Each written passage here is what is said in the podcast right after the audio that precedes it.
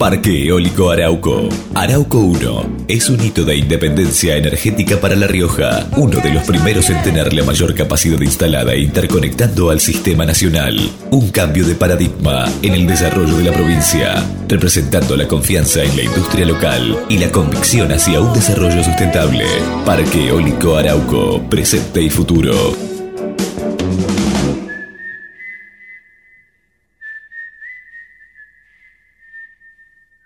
¿Andás necesitando una moto que te lleve de acá para allá? Entonces, pedí tu préstamo Tu Moto UVA en Banco Provincia. Te financia al 100% y hasta en 48 cuotas. Conocelo mejor en bancoprovincia.com.ar. Solo por este sábado, 3x2 en galletitas, café, té, cacao, yerba y dulce de leche de todas las marcas. Y este domingo, 3x2 en shampoo y acondicionador de todas las marcas. ¡Venite a día! Ofertas exclusivas para socios Club Día. El descuento pica sobre la unidad menor valor de igual categoría. No se pueden combinar entre sí, incluye productos del programa Pisos Cuidados ni ahorra mes máximo 18 unidades por compra. El teatro hace bien. El teatro hace bien. El teatro hace bien. No te quedes con las ganas. Estudia teatro en Timbre 4. Abierta la inscripción 2018. Niños, adolescentes y adultos. www.timbre4.com. Dirección Claudio Tolcachir.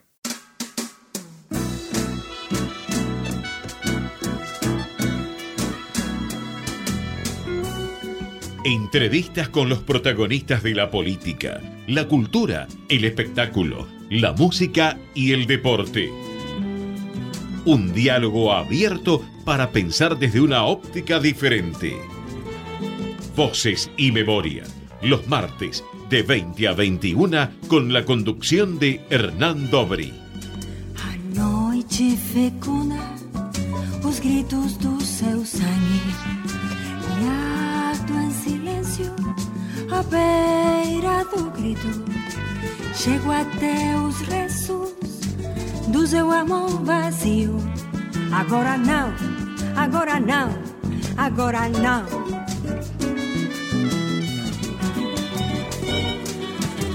Na encruzilhada de nossos destinos povoam-se as horas de vagas lembranças. Três noites Buenas noches, bienvenidos a una nueva emisión de Voces y Memorias. Antes que nada, vamos a abrir los, los canales de comunicación. Pueden seguirnos a través de la web en ecomedios.com o por nuestro canal de YouTube en YouTube barra ecomedios o en Facebook, arroba Facebook, eh, eh, Facebook barra ecomedios o en mi, cuenta de Twitter, arroba Hernán Dobri con Y. Hoy nos acompaña un político. Es diputado nacional de Cambiemos por la provincia de Tucumán. Eh, es empresario, filántropo. Estudió análisis de sistema en la Universidad Católica de Tucumán. Realizó un posgrado en administración de empresas en la Universidad de California en Berkeley. Se especializó en el área de finanzas en la misma universidad, donde recibió el certificado de administración de, de inversiones. Realizó un programa ejecutivo de finanzas corporativas en el SEMA y se especializó en fusiones y adquisiciones en la UADE. Se especializó en servicios bancarios y financieros con un posgrado en la Boston University. Realizó el programa ejecutivo de liderazgo de- del SEADE y el programa ejecutivo del IESE. Fundó el primer proveedor de servicios de Internet del norte argentino, Tucumán BBS, y además fundó Invertir Online, uno de los mayores brokers bursátiles de América Latina en Internet. Además es director de Social Lab, una ONG sin fines de lucro con el objetivo de crear e implementar proyectos de doble impacto, tanto social como económico a nivel global. Fue director fundador de Endeavor NOA en Argentina. Es socio fundador de la Asociación de Emprendedores de Chile. Eh, fue fundador de ASEA, la Asociación de Emprendedores Argentinas. Eh, es fundador de Impulso Norte, la iniciativa que fomenta el desarrollo de políticas públicas para el norte argentino y también contribuyó con diversas organizaciones sin fines de lucro como Incluyeme.com, Fundación León, Ayoca, entre otras. Contribuyó con diversas empresas tecnológicas en la región, como miembro de directorio de Startup Stock, Stock Exchange, BU Society, We Hostels, Good People, Increase Card, entre otras. Fue seleccionado con el Young Global Leader por el World Economic Forum en 2012. Fue chairman de Young Presidents Organization en América Latina, organización que agrupa a 20.000 presidentes de empresas más relevantes de la región. En 2017 fue elegido por la Universidad de Yale como uno de los 15 Yale World Fellow, recibiendo la beca Maurice Greenberg World Fellows.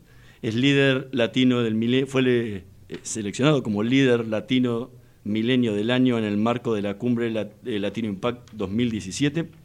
Participó como miembro del MIT Technology Review de innovadores menores de 35 años y jurado calificado del Banco Interamericano de Desarrollo para el programa Idear Soluciones para Mejorar Vidas. Contribuyó con la creación y el armado del primer board de Entrepreneur Organization en Argentina y fue asesor de NXTP Labs, selector de Guaira y jurado en naves en la Escuela de Negocios IAE entre otros. Hoy nos acompaña en Voces y Memorias el diputado Facundo Garretón. Muchísimas gracias por estar con nosotros. Hola Hernán, un gusto estar acá con ustedes. ¿Cómo es este paso de todo este mundo de la innovación, del emprendedorismo y del mundo empresario, hoy a pasar al mundo totalmente diferente como es el mundo de la política? La verdad, dos, dos mundos que parecen totalmente distintos Recién cuando, cuando leías el, el currículum, la verdad que, que por ahí uno se da cuenta las, cómo pasa el tiempo. Primero estamos viejos. Sí, porque aparte hiciste todo esto en... No, no, no, vamos a decir que lo hiciste en 44 años, porque en algún momento fuiste chico. Sí, sí, a ver, eh, más allá del, currículum y todo esto, eh, eh, parece complejo el currículum, la realidad es que soy un, un tucumano que, que siempre trata de encontrar espacios de mejoras, ¿no? Entonces, un emprendedor de alguna u otra forma trata de eso, digamos, de encontrar oportunidades para mejorar algo. Entonces, hay emprendedores que se enfocan en, la cadena de negocios en general y buscan una oportunidad para mejorar un producto o un servicio y arman una empresa para ganar dinero con esto. Es un emprendedor de, de los negocios, digamos. Pero también hay otros tipos de emprendedores, ¿no? Emprendedores sociales que buscan mejorar el contexto social de alguna u otra forma y, por eso eh, arman alguna fundación, algún tipo de organización que genere impacto social, ecológico, ambiental de esas características eh, y también es un emprendedor. Y, yo sigo siendo un emprendedor, me presentaba como político, eh, sí, estoy en el ámbito político, pero... Es tu realidad actual. Es mi realidad actual. Y, por ahí digo que soy un emprendedor político, ¿no? Y trabajo en eso, en la intersección de alguna forma del mundo de, de político, pero entendiendo la política como una herramienta para generar un contexto que busca justamente generar mayores oportunidades, ¿no? En este, en este caso, digamos, en los distintos ámbitos, ¿no? Empresarial, social, de generación de impacto, en movilidad social, pero de alguna u otra forma sigo siendo un tucumano que busca espacios para mejorar la realidad de todos, ¿no? ¿Te costó dar el salto? ¿Te costó tomar esa decisión de, de pasar del mundo privado a, público? Sí, sí, a ver, jamás hubiese pensado, eh, eh, nunca estuvo en mi cabeza vincularme en el mundo político, la realidad es esa. Eh, nunca estuve afiliado a ningún partido, ni me involucré activamente en nada de vinculado a la política. Como, como, bien comentabas, me especialicé mucho en el tema de emprendedurismo y, y, por ese contexto del emprendedurismo me involucré en las finanzas y quizás la empresa más relevante que, estuve involucrado o estoy involucrado es eh, Invertir Online, que es eh, una casa de bolsa online que utiliza la combinación, digamos, de, finanzas y tecnología. Eh, y justamente jamás hubiese imaginado pasar al mundo político. De hecho, si cuando leías mi currículum estaba todo, son todos temas relacionados o al emprendedurismo, a las finanzas, quizás algo a la tecnología, no a la política. Pero bueno, se dio un contexto, una realidad, digamos, esto fue en el año 2000, en el 2013, con nuestra empresa había comprado una participación relevante en una empresa en Estados Unidos y eh, yo me tenía que instalar allá en Estados Unidos. Eh, con un contexto complejo de país. Eh, se venían las, las, elecciones, año 2014, año 2014 eh, yo me estaba por mudar a Estados Unidos, justamente por esta adquisición que habíamos hecho, y se me acercó, yo en esta organización que comentabas que soy miembro, que se llama YPO, Young President Organization, varias personas del ámbito privado en Argentina que empezaron a saltar al sector público y a involucrarse. Eh, yo siempre decía que ustedes están locos, cómo se van a meter en política, eh, que, para qué se van a involucrar. Eh, en ese momento Mauricio Macri medía 13 puntos, por lo cual era imposible que, que llegue a la presidencia, digamos, o, a muchos nos parecía imposible. Y un par de estas personas me llamaron a, una reunión. Andy, Freire fue el que te dio el empujoncito. Uno de los que me dio el, empujoncito, sí, sí. Eh, Andy, a través de Andy, que es otro emprendedor, ahora el legislador porteño, después de haber pasado por el Ministerio de Modernización de la Ciudad de Buenos Aires, eh, organiza un almuerzo con, Mauricio Macri y, con Marcos Peña.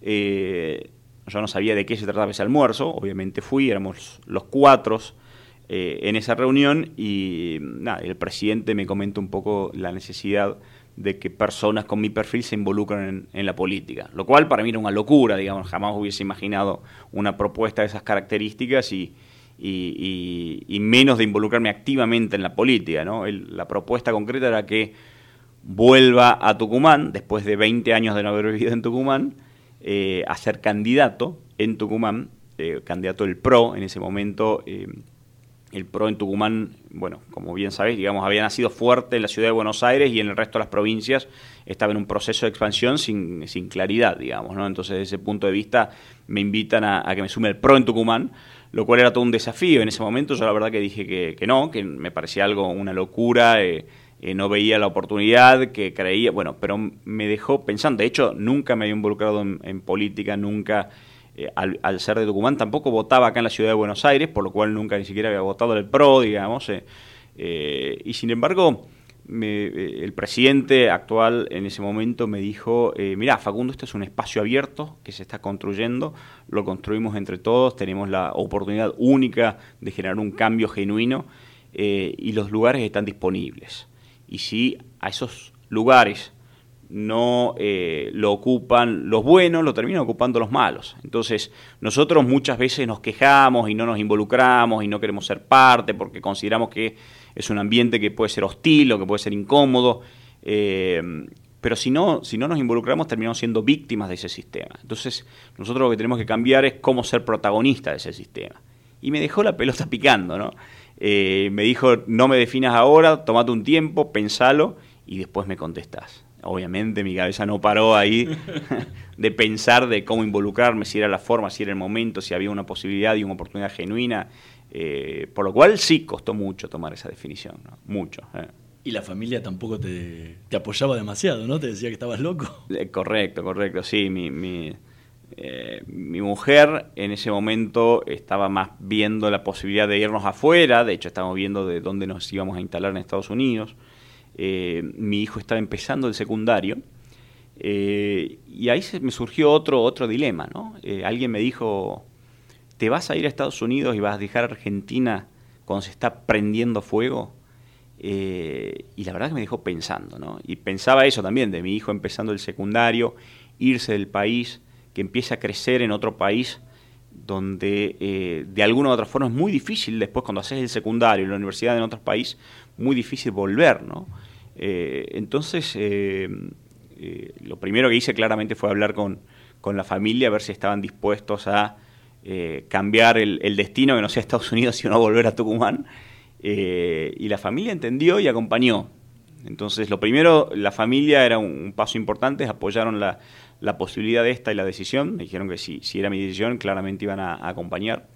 Eh, y el segundo desafío era cómo, con mi empresa también, ¿no? la salida de la empresa, donde tenés un montón de inversores que apostaron a esta empresa con el liderazgo mío, que significaba salir de, la presidencia de la empresa y la gerencia general para, eh, de alguna forma, desvincularme de ese día a día, eh, por lo cual fue otra reunión compleja con los inversores que para ver si apoyaban esta iniciativa de que yo salga a la empresa con todo un, mecanismo, digamos, eh, y apoyaron con, un, con ciertas condiciones, ¿no? en el sentido de que armamos un buen proceso de transición, un año para salir de la empresa, todo un equipo de management que ya venía acompañando en la empresa cómo iba a ser ese, ese nuevo organigrama.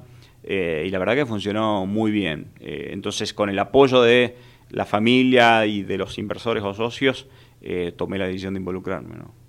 Estamos conversando con el diputado Facundo Berretón. Vamos a escuchar el primer tema que eligió para esta noche de Voces y Memorias, Back in Black, ACDC.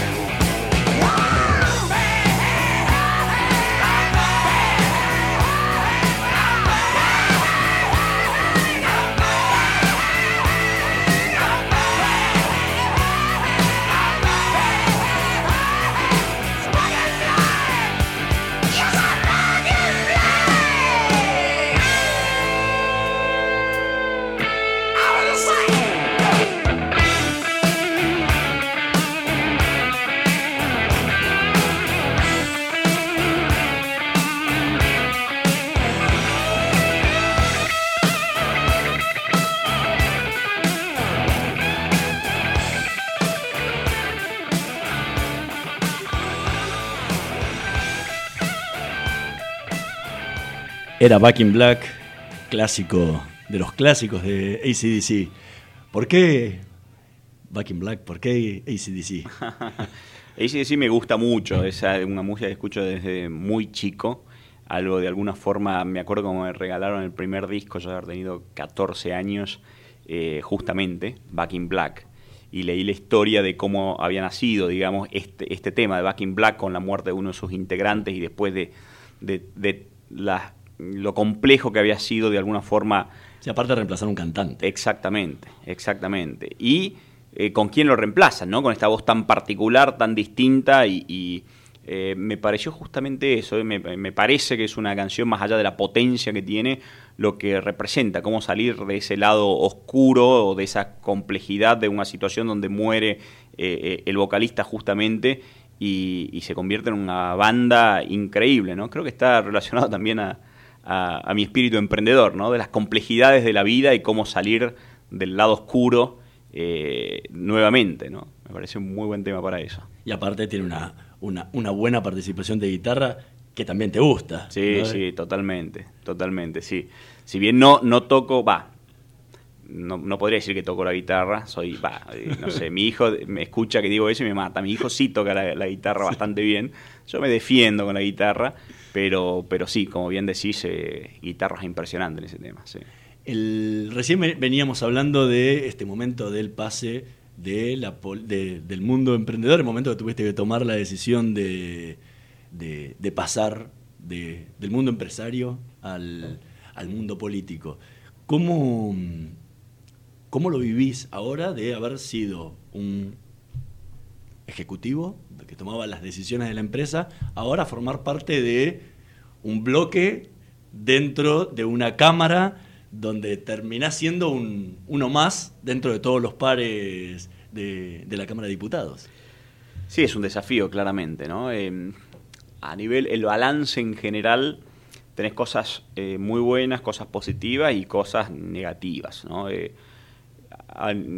respecto a la parte positiva, a nivel personal, para mí es un, fue un gran proceso de aprendizaje, o es un gran proceso de aprendizaje, entender cómo funciona la dinámica política, ¿no? Esto de venir de otro mundo y entender cómo funciona el Congreso con sus dinámicas, cómo se, negocian las leyes, cómo conseguir los votos, cómo conseguir un dictamen, cómo conseguir el quórum, eh, y todo ese proceso interno de rosca política, como se dice en el, ambiente político, eh, para mí un aprendizaje muy grande, por lo cual desde ese punto de vista positivo. También positivo desde el punto de vista del impacto que uno puede generar, ¿no? Hay un par de leyes eh, que yo impulsé, que generaron un impacto muy grande, quizás la más relevante a nivel nacional es eh, la ley de emprendedores. Eh, hoy, en un año desde que se implementó, se abrieron más de 2.500 nuevas empresas de estas características, gracias a una ley, ¿no? Esta ley que permite armar empresas en 24 horas, que se llama Sociedades por Acciones Simplificadas, SAS. Se abrieron más de 2.500, eso está espectacular. Entonces ahí te das cuenta cómo dentro del mundo político puede generar un impacto a gran escala. Yo estoy convencido que en los próximos, no sé, en 10 años el 70% de las empresas va a ser de estas características. Eso es un impacto grande. Y eso se consigue a través de la política, ¿no? Eh, y la parte negativa, bueno, el sistema en general, ¿no? Es, eh, si venís del ámbito empresarial, ejecutivo, del mundo emprendedor, con la dinámica que tiene y entras a esta picadora de carne, digamos que es muy lento, muy burocrático. Yo creo que tiene un gran problema. Y no hablo del Congreso de Argentina, ¿no? Hablo de lo que pasa en los congresos o parlamentos del mundo. Eh, yo creo que tenemos un gran problema. Yo siempre digo, estamos en el siglo XXI. Eh, sin embargo, en este siglo XXI tenemos instituciones del siglo XV o XVI, eh, como son los congresos. ¿no? En 1700 empezaba, o sea, del siglo XVIII empezaban los primeros parlamentos y congresos los cuales son muy obsoletos hoy en día, que estamos en el siglo XXI, y además utilizando tecnología del siglo XV, ¿no? que yo tenga que viajar 1.200 kilómetros de Tucumán a Buenos Aires para sentarme en una banca, ya es obsoleto, y que tenga que levantar la mano para votar, también es obsoleto con la tecnología que existe hoy en día. ¿no? Entonces, yo creo que eso es uno de los grandes problemas que tenemos en, este mundo. De vuelta, no es el Congreso de Argentina, es a nivel mundial. Estamos en el siglo XXI con instituciones del siglo XVIII y tecnología del siglo XV, ¿no? Y los desafíos que tenemos es cómo cambiar estas metodologías, que la realidad es esa. Hoy, hoy hay una... La gente cuando se queja de los políticos, o de la política en general, porque no cree en los políticos y no cree en el sistema, y claro que no cree, porque es un sistema que quedó obsoleto, digamos, ¿no? Entonces, eh, hoy la gente no se siente representado. En teoría, en teoría esto es un sistema representativo y la mayoría de la gente no cree en el sistema. Cuando vos analizás una curva normal de estas de distribución y cómo vota la gente, la gran mayoría, bueno, lo ves en, en Estados Unidos, donde más del 50% de la población ni va a votar. En México, que es obligatorio, tenés un 40% de la gente que no vota tampoco. Y en Argentina vota más por la, porque es obligatorio, porque te controlan más, pero si, si no fuese obligatorio, la gran mayoría no votaría. ¿Pero por qué no vota? Porque no creen sus representantes. ¿Por qué no cree? Porque el sistema anda mal. Entonces el Congreso, de alguna forma, es una de las partes del sistema, no funciona. Y eso es lo que hay que empezar a plantear, cómo cambiar esta metodología, ¿no? Cómo cambiar esta democracia y, hay tecnología que pueden ayudar a eso, pero bueno, es otra discusión mucho más compleja, ¿no? Te queda un año y, cinco meses, casi seis, meses de, mandato como, diputado. En algún momento dijiste que te ponías un plazo de 10 años en tu, en tu participación en la, en la política. Eh, después del 10 de diciembre, ¿qué? Digo, bueno, es una pregunta desde antes, ¿no? Porque eh, estas carreras se preparan desde mucho antes. Sí, a ver, cuando mi, mi, compromiso de alguna forma, lo que yo me planteé es decir, ok, si me involucro en esto es para generar un impacto cuánto tiempo, en cuánto tiempo puede llevar para generar un impacto a gran escala, y depende, depende de las funciones que uno cumpla. Entonces me puse un plazo, eh, como, como bien decías, vamos mm, más de un poquito más de dos años de mandato, más, más lo que es la campaña y todo eso, tengo tres años involucrado en la política, y me puse un plazo de diez años, para ver si tiene, por poner un plazo, ¿no? Siempre trato de poner plazo a las cosas, por lo cual me quedan siete años en, política que estoy dispuesto a dedicarle o, darle mi tiempo a esto, que es de alguna forma de devolverle a la sociedad también. Eh, entonces, desde ese punto de vista me puse 10 años, pero bueno, siempre que encuentre el espacio para generar ese impacto. Es decir, si no encuentro un, que pueda generar impacto, tampoco me voy a quedar en la política, no necesito de la política para vivir.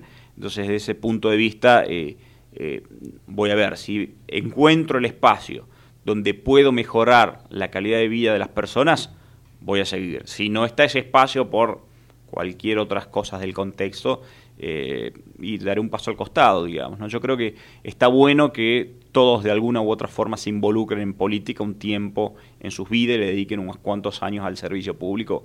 Creo que nuestro país eh, se necesita eso y se lo merece de alguna forma. ¿no? ¿Te gustaría ser gobernador de Tucumán? Bueno, a ver, si, si, si lo relacionamos a, al impacto que uno puede generar, claramente, digamos, eh, a ver, el mayor impacto desde el punto de vista político, sin duda lo genera un presidente, sino después un ministro o un, o un gobernador son equivalentes dependiendo de la provincia y de una serie de factores, pero sin duda son posiciones de, de poder, por decirlo de una forma, que generan un gran impacto en la sociedad, digamos. Eh, y es una, si, si está la, la oportunidad o la posibilidad, encantado de explorarlo, pero viste cómo es esto, depende de tantas variables y tantos factores. No es como en una empresa que depende más de uno, sino que acá depende de un montón de factores que, que se tienen que dar, que realmente es complejo, ¿no? Sí, pero queda poquitito tiempo para, para decirlo. El, el, mandato eh, en marzo del año que viene ya son las pasos, ¿no? sí, sí. Bueno. Tendría que definirse ya en ese momento quiénes son las candidaturas para para gobernador. Sí, bueno, para ver, desde ese punto de vista, pensando en el 2019, eh, mi idea siempre fue contribuir con lo que sea necesario, va más allá de las posiciones, digamos. Entonces, desde ese punto de vista, digamos, y en un espacio como es Cambiemos, eh, yo lo que estoy tratando de hacer en Tucumán específicamente es alinear a, los distintos espacios de, de, esta mesa de Cambiemos en Tucumán. Que en Tucumán incluso es más amplio, porque tenés un buen sector del peronismo adentro de Cambiemos, tenés al radicalismo, tenés a la coalición cívica, tenés a partidos locales dentro del mismo espacio. Entonces, desde ese punto de vista, mi contribución en Tucumán es tratar de alinear en esa mesa de, de, Cambiemos, más allá de las candidaturas. Después, ahí adentro se verá quién es la persona que, que tiene más herramientas o, mayores niveles de conocimiento o y armar un equipo. Esto se trata, esto a este país no lo saca adelante una persona, sino un equipo. Lo mismo pasa con la provincia de Tucumán. ¿no? Eh, seguramente habrá que armar un muy buen equipo para liderar eso y en eso, en eso estoy trabajando.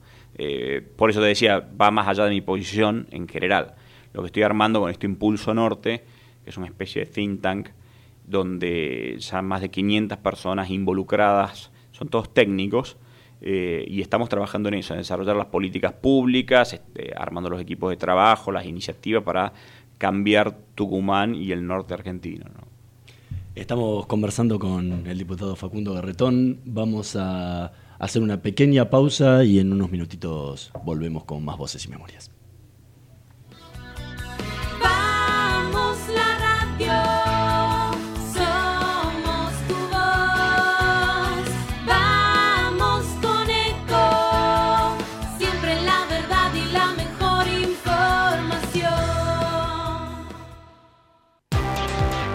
Pero qué tarde que se me hizo. Me tengo que apurar porque si no, no llego, no llego, no llego. No, pero seguro, ¿qué problema? Eh, bueno, vamos a encontrar una solución. Bancame ahí que en dos minutos estoy con vos. Bueno, vos ahora te tenés que ir. Sí, pero yo quiero hablar de esto ahora. Cuando llegue a casa te llamo. Te- Tres de cada diez muertos en el tránsito son peatones. Cruzá siempre por la senda peatonal o esquina, respetando los semáforos. Allí, todos los vehículos deben darte prioridad. Luchemos por la vida. Descarga gratis de tu celular la aplicación Ecomedios. Podés escucharnos en vivo, informarte con las últimas noticias y entrevistas en audio y video. Búscala y bajate la aplicación Ecomedios. Podés vernos en vivo en ecohd.com.ar.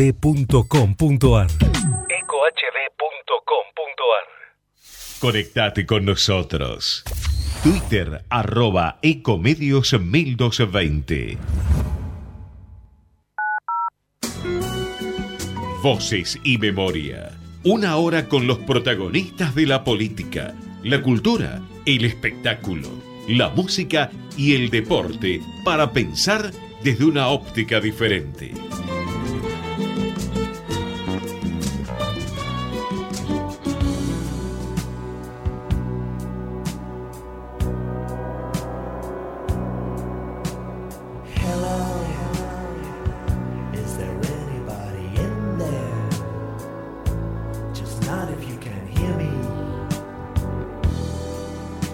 There anyone home?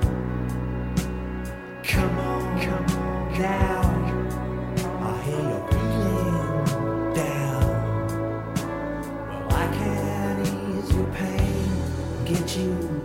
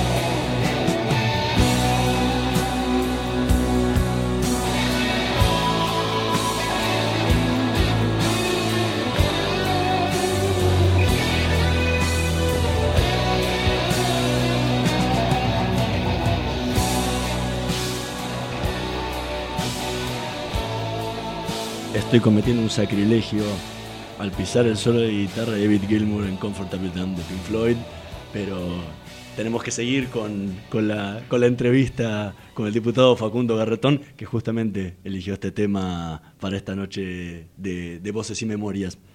Recién hacías referencia un poco bueno, a todo tu, tu paso por la política, pero en una, en una entrevista con, con la Universidad de Yale com- comentabas que estás desarrollando un, eh, en Yale lo que es ingeniería política, una organización que usa tecnología basada en la inteligencia artificial en redes sociales para influir en los votantes, para elegir personas con más herramientas, conocimiento, experiencia y proyectos que puedan darle un valor agregado a la sociedad. Hemos estado desarrollando tecnología usando Big Data y máquinas de aprendizaje para comprender el comportamiento de los votantes. La tecnología nos permite segmentar los votantes y enviar mensajes específicos para influenciarlos para votar por la mejor opción. ¿En, en qué consiste esto?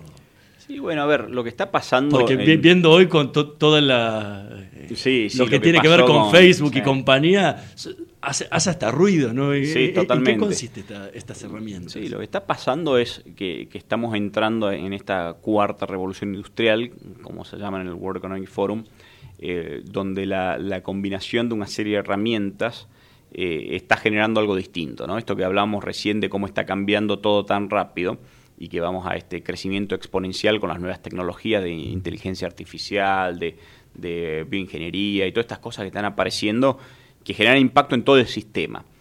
Y dentro del sistema, uno de los mayores impactos está relacionado al mundo político, ¿no? Con todo esto que pasó con Cambridge Analytica, con Facebook y todo esto, eh, es como que saltó a la luz algo que ya se viene utilizando hace bastante tiempo, digamos. A ver, uno cuando navega por Internet parece que el, eh, el navegador sabe que necesito yo, qué quiero. Bueno, ¿no? antes no nos hacía ruido porque era para, a ver, si yo leo tal libro, me recomendaba tal libro. Pero lo que está pasando es que cada vez más los algoritmos computacionales están manejando nuestras vidas. Entonces ya no se trata de que nos influencien en comprar un libro o nos influencien en un destino de nuestro viaje, a dónde vamos a viajar, o nos influencia en la música, lo que escuchamos en Spotify, que cada vez te sugiere música que cada vez te gusta más, o Netflix que te dice qué película ver y te gusta más. Entonces, todo eso está hecho por algoritmo. Ahora lo que está pasando también es que esa influencia, que la tenías antes para música, lectura, entretenimiento en general, eh, o comercialmente como marketing, ahora también te pueden influenciar para elegir eh, políticos. Entonces es lo que venía pasando con, con Cambridge Analytica, que básicamente lo que hace es utilizar algo que se llama ciencia del comportamiento, con toda una metodología donde detectan cómo están las personas emocionalmente y en función de sus emociones influyen en el mensaje. Esto lo utilizó Trump en, en la campaña de Estados Unidos eh, y en distintos lugares del mundo se está utilizando. Entonces, esa tecnología está ahí. El tema es que no lo agarren, a esa tecnología no lo agarren los malos. ¿Cómo Claro, hacer? ese- Eso es un gran desafío. Entonces, ¿cómo se puede utilizar? Porque la gran manipulación de masas sin la tecnología se ha utilizado en, en muchísimas décadas en, los siglos anteriores. Sí, ¿no? sí, sí, y se sigue utilizando. El marketing, de alguna forma, el marketing es eso, digamos, te influencian para que vos tomes una decisión. Cuando uno ve publicidad en la televisión, lo que están tratando de hacer es, eh, de alguna forma, influenciarte emocionalmente para que compres un producto u otro, ¿no? Claro, antes era masivo. Vos trabajabas en, en todo un conjunto. Con esto que vos estabas explicando, vas a la publicidad personalizada. Exacto. Lo que está pasando justamente es que, eh, por un lado, tenés muchos datos de las personas. Entonces, cada vez más uno va dejando rastros de Internet de su comportamiento, de lo que hace, de lo que consume, de lo que ve. Y todos esos datos, eh, que es lo que se conoce como Big Data, la cantidad de información que hay, sumado a la capacidad de procesamiento, es decir, las computadoras que procesan más información, la combinación de esos dos con nuevos mecanismos de, de ciencias del comportamiento pueden, como bien decías, influenciar en uno y hacer una publicidad personalizada. Trump, en, en uno de sus discursos, agarró el discurso y lo separó en 250.000 distintos mensajes. ¿Te imaginas esto? O sea, eran 250.000 publicidades distintas para una población grande como la, la de Estados Unidos, donde a cada uno le decía lo que quería escuchar de alguna forma. Entonces, en, en- por ejemplo, decían eh, en la parte que decía voy a construir un muro, mm, el muro este con, con México, eh, y eso, eso lo- esa información te la enviaba a vos y te decía vamos a construir un muro porque sabía que vos a tu prima la habían asaltado hace dos días para que tu prima no sea asaltada. Al- A, tu, le mandaba a otra persona que no conseguía trabajo y le decía vamos a construir un muro para que puedas conseguir trabajo. Al otro vamos a construir un muro para que se acaben los temas. Bueno, entonces de esa forma, con el mismo mensaje de construir un muro, te hacía, te lo segmentaba y hacía lo que se llama microsegmentación. Entonces, ese tipo de herramientas cada vez está más desarrollado y el tema es cómo se regula o controla eso, digamos. Porque si pasan este tipo de cosas, que se puede utilizar este tipo de tecnología para el mal. El tema es cómo utilizas eso para el bien. ¿Cómo puede ser utilizada para el bien? Para personas, por ejemplo, que tengan las herramientas, el conocimiento, la sensibilidad social, que puedan ser grandes líderes políticos y hoy no tengan la posibilidad de llegar, esta puede ser una herramienta que permita llegar a esas personas a posiciones de poder. Puede ser una opción, digamos, ¿no? Y entonces cuando estuve en Yale justamente estuve eh, trabajando en, en ese tipo de iniciativas, investigando y viendo cómo se puede armar algún tipo de organización que ayude a las personas a ocupar esas posiciones y de alguna forma esto en algún momento se va a tener que regular, que es lo que está pasando o el debate que se está dando en Estados Unidos, ¿no? Cómo eh, de alguna forma regular esos algoritmos. ¿no? ¿Y qué nivel de desarrollo tiene eso hoy en Argentina? Eh, a- eh, respecto a la regulación o lo que se no, está no, no, haciendo. no, no, respecto a la, a la implementación de las herramientas. No, todavía está, está dentro de todo verde. sin embargo, empresas como eh, Cambridge Analytica ya están instalados en México, en América Latina. Eh, y en algún momento seguramente van a entrar acá, digamos. Entonces, eh, hay otras organizaciones que están haciendo ese tipo de cosas. Son cosas que de alguna u otra forma son imposible pararlas, ¿no? Uno no, no podés de alguna forma parar esto. El tema es qué haces para regularlo de una forma donde, o controlarlo de una forma donde no se aprovechen de malas intenciones. Esta, esta empresa está probado que, esta Cambridge está probado que tienen trolls en Rusia que generan lo que se llaman fake news o noticias falsas eh, y te posicionan y te pueden destruir un candidato con algo falso. ¿no? Entonces, ese tipo de cosas en algún momento hay que regularlo. Eh, en, Europa salió una nueva regulación hace un par de semanas al respecto. El tema es bastante complejo regular eso. ¿no? Eh, son los nuevos desafíos que vamos a tener para, para regular esto, inteligencia artificial, algoritmos, drones y este nuevo tipo de tecnología eh, que va a generar un gran impacto en el mundo. Eh, en, una, en una entrevista dijiste hace un tiempito que creo que necesitamos desarrollar el concepto de gobierno global y políticas locales. Para desarrollar ese modelo necesitamos de nuevos líderes que no solo entiendan esos complejos cambios mundiales, sino que también comprendan que necesitamos una estructura de redes de innovación para un mundo cada vez más globalizado e interconectado. ¿En Argentina tenemos esa clase política que entienda esto? Bueno, eh, en el mundo no existe demasiado y hay que desarrollarla. ¿Cuál es el gran problema? Es que eh, tenemos cada vez problemas más graves que son globales, ¿no? Desde el, desde cambio climático, desde el tema de migración, eh, ciberseguridad, bueno, todo este tipo de cosas, la desigualdad que existe, que es creciente cada vez, hay, si bien hay menos pobreza, hay mayor desigualdad, lo cual es un- uno de los grandes paradigmas que vamos a tener que cambiar. Son problemas que existen en el mundo y el, eh, la automatización de procesos y el uso de, tecnología o de robots que va dejando a gente, a muchas personas afuera del sistema, son problemas globales. Y el problema es que los líderes locales, cada uno está enfocado en su política local. Entonces no, está, no se está atacando estos grandes problemas globales. Entonces, eh, uno de los desafíos que tenemos justamente es empezar a empezar a, a pensar este nuevo tipo de instituciones que tienen que desarrollar este pensamiento ¿no? y este tipo de gobernanza, por decirlo de una forma, mucho más global. Y las organizaciones que existen hoy globales eh, son obsoletas ya. La ONU, el Banco Mundial, el, el FMI, eh, todas estas organizaciones fueron creadas después de la Segunda Guerra Mundial, o sea, ya son obsoletas.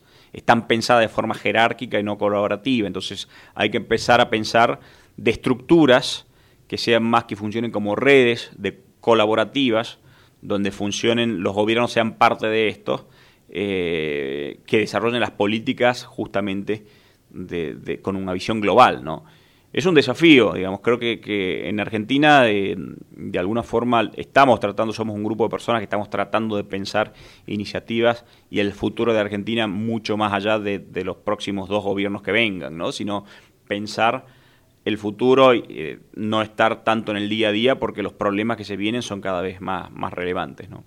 Estamos conversando con el diputado Facundo Garretón. Vamos a escuchar el, el último tema que eligió para esta noche de Voces y Memorias, Friday in Love, The Cure.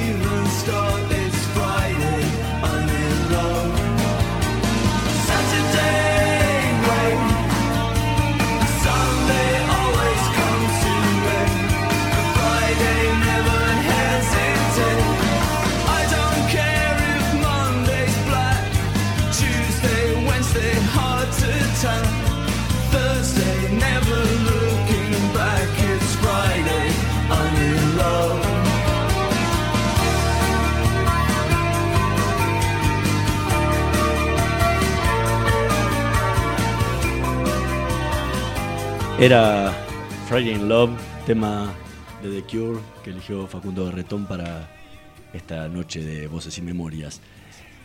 Pasando a, la época en la, en la que estabas en el mundo privado, en, en invertir online, contabas alguna vez que habías descubierto el mundo de las finanzas en Silicon Valley, cuando estabas estudiando allá.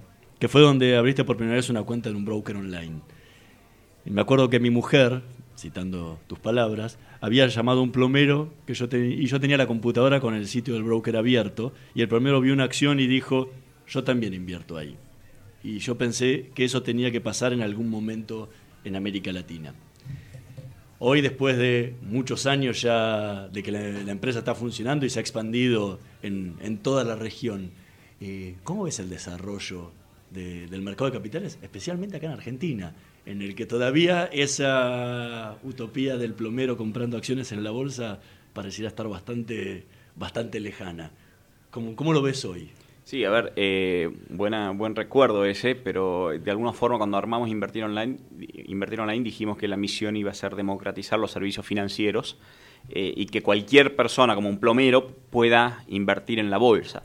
Cuando analizás el mercado de Estados Unidos, más del 55% de la población económicamente activa invierte en la bolsa, mientras que eh, en América Latina no llega al 15% y países como Argentina no llega al 5%.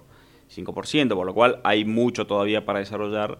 Invertir online, si bien contribuyó con esa misión, en Argentina casi el 20% de todas las transacciones que se hacen en el Merval las hace Invertir online, por lo cual claramente contribuimos con, con ese mercado de, de capitales y la democratización.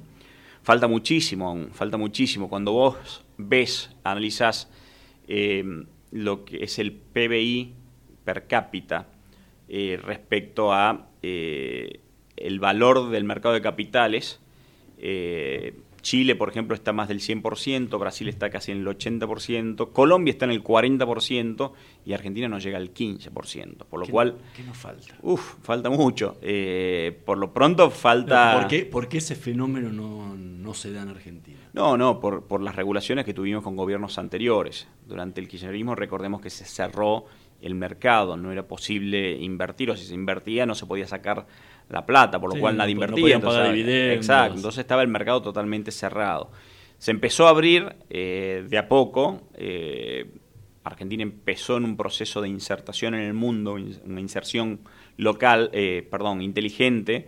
eh, y dentro de ese proceso yo te diría que son tres puntos, digamos. El primero, darle liquidez al mercado, es decir, que puedan ingresar inversores internacionales a esto. Por eso la importancia de la, la- la ley de mercado de capitales o la ley de financiamiento productivo que debería que fue al Senado, se aprobó y volvió a diputados y debería salir de un día para el otro. Esperemos que, que en los próximos meses, a más tardar, eh, eso le va a dar mayor profundidad. Por otro lado, el segundo punto, Argentina está por salir o estaría por salir de ser un país de frontera a un país emergente. Eso va a hacer que entren entre 3.000 y 5.000 millones de dólares al mercado de capitales, lo cual le va a dar mayor profundidad. Y el tercer punto está relacionado a cómo hacer para que las pequeñas y medianas empresas empiecen a cotizar en la bolsa eh, o busquen financiamiento en la bolsa. Para eso eh, hay que cambiar, eh, bueno, que en parte se cambió ya eh, con la reforma impositiva, esperemos que se instrumente pronto esa, esa ley porque eso va a tener otro tipo de beneficios también para que ingresen. ¿no? Entonces, son tres puntos básicos que, en los cuales estamos avanzando que va a permitir que crezca bastante el mercado de capitales. Hace unos años, eh, haciendo uno de tus hobbies, un, eh, como es el, el motociclismo, te tuviste un accidente muy grave cruzando la cordillera de los Andes. Eh, ¿Qué te cambió a partir de ahí? Sí, fue creo que en el 2012 creo que fue este accidente, eh, fin del 2012 en un lugar que se llama Cancha Carrera en la cordillera, venía muy rápido. En... Sí, sí, está la filmación, se ve. Ah, sí, sí, sí, está, sí. Eh, y bueno, me, corté, bueno, sabía que me había pasado en ese momento en la caída, eh, tenía el hueso, un hueso afuera, era rótula, se me cortó un tendón, el rotuliano, y, y la verdad que no sabía en ese momento, no sabía qué me pasaba, si iba a perder la pierna, si iba a perder la vida, la verdad que... Y te hace replantear, ¿no? Eh, ¿Qué querés de tu vida, ¿no? Y qué te motiva eh, eh, en tu vida, cuál es tu propósito, ¿no? Entonces, desde ese punto de vista, eh, sin duda ese accidente cambió un poco mi, mi visión y mis motivaciones. Siempre hablo de, de cuáles eran mis motivaciones extrínsecas y a partir de ahí empecé a ver más mis motivaciones intrínsecas, de, de esto de colaborar con terceros, ayudar a otras personas, de generar un impacto a, a mayor escala.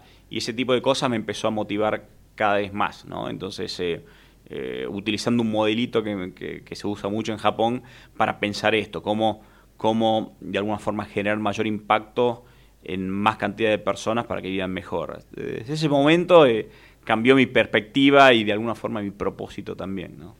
En- para, para terminar y, y- y como última como última pregunta, un- un- en un momento un amigo tuyo te había dicho que el primer día más importante tiene que ver, cuando preguntaba los dos días más importantes de tu vida, que el primer día más importante tiene que ser tuyo y que el segundo tiene que ser cuando descubrís tu propósito. ¿Cuál es tu propósito? Es, el propósito para mí está en la combinación de cuatro factores. Hay un, hay, uno tiene que imaginar como cuatro círculos, ¿no? Lo que uno ama, por un lado, tratar de identificar qué ama realmente, lo que está adentro, los deseos, más allá de los objetivos, lo que desea, lo que está muy adentro de uno. Por otro lado, lo que eh, uno sabe hacer, lo que uno sabe hacer es lo que uno se formó, lo que estudió, lo que se preparó, lo que desarrolló aprendiendo con, con el contexto, con la familia, con la universidad, lo que sea. Por otro lado, eh, el otro, el tercer círculo sería por lo que a uno le pagan por hacer. Uno recibe un sueldo para vivir y, le tiene que gustar de alguna forma u otra. Y el cuarto círculo es eh, lo que el mundo necesita. Entonces, entre la combinación de, esas, de esos cuatro círculos, aparecen lo que es, por un lado, la pasión de uno, por otro lado, lo que es la misión de uno, por otro lado, lo que es la profesión de uno, y otro lado, la vocación. Entonces, el propósito está entre estos balanceo entre estos cuatro círculos, digamos, ¿no? ¿Cuál es tu pasión? ¿Cuál es tu misión en este mundo? ¿Cuál es tu vocación? ¿Y cuál es tu profesión? Y el propósito está ahí en el medio. Uno tiene que tu tratar. caso? Bueno, justamente es, es una combinación de cosas, no es una sola cosa. No es una sola cosa. Yo, yo siempre digo que eh, mi propósito está en la combinación de esas cuatro cosas. Yo sé perfectamente que, que mi pasión está, eh, por un lado, en lo que me gusta, que es la tecnología, la innovación, el mundo emprendedor y todo eso. Lo que sé hacer claramente está relacionado con las finanzas.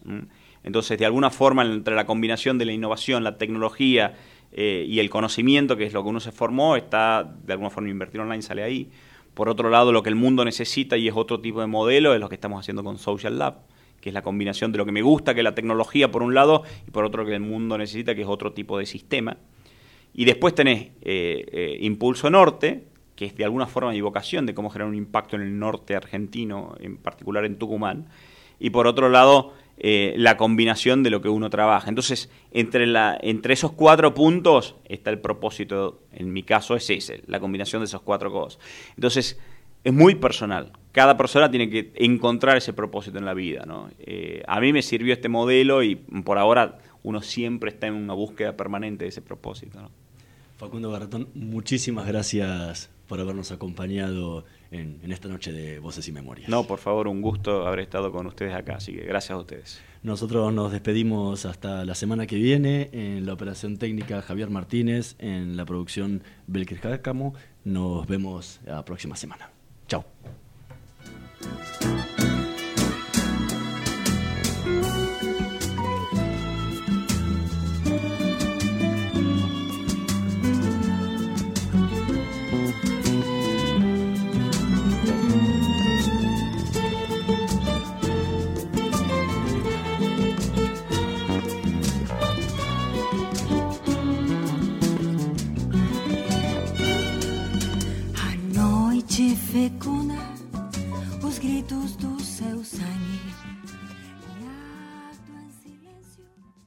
El teatro hace bien, el teatro hace bien, el teatro hace bien. No te quedes con las ganas. Estudia teatro en Timbre 4, abierta la inscripción 2018. Niños, adolescentes y adultos. www.timbre4.com. Dirección Claudio Tolcachir. Solo por este sábado, 3x2 en galletitas, café, té, cacao, yerba y dulce de leche de todas las marcas. Y este domingo, 3x2 en shampoo y acondicionador de todas las marcas. ¡Venite a día! Ofertas exclusivas para socios Club Día. El descuento aplica sobre la unidad menor valor de igual categoría. No se pueden combinar entre sí. No incluye productos del programa Pisos Cuidados ni ahorra mes máximo 18 unidades por compra. ¿Andás necesitando una moto que te lleve de acá para allá? Entonces, pedí tu préstamo Tu Moto UVA en Banco Provincia. Te financia al 100% y hasta en 48 cuotas. Conocelo mejor en bancoprovincia.com.ar.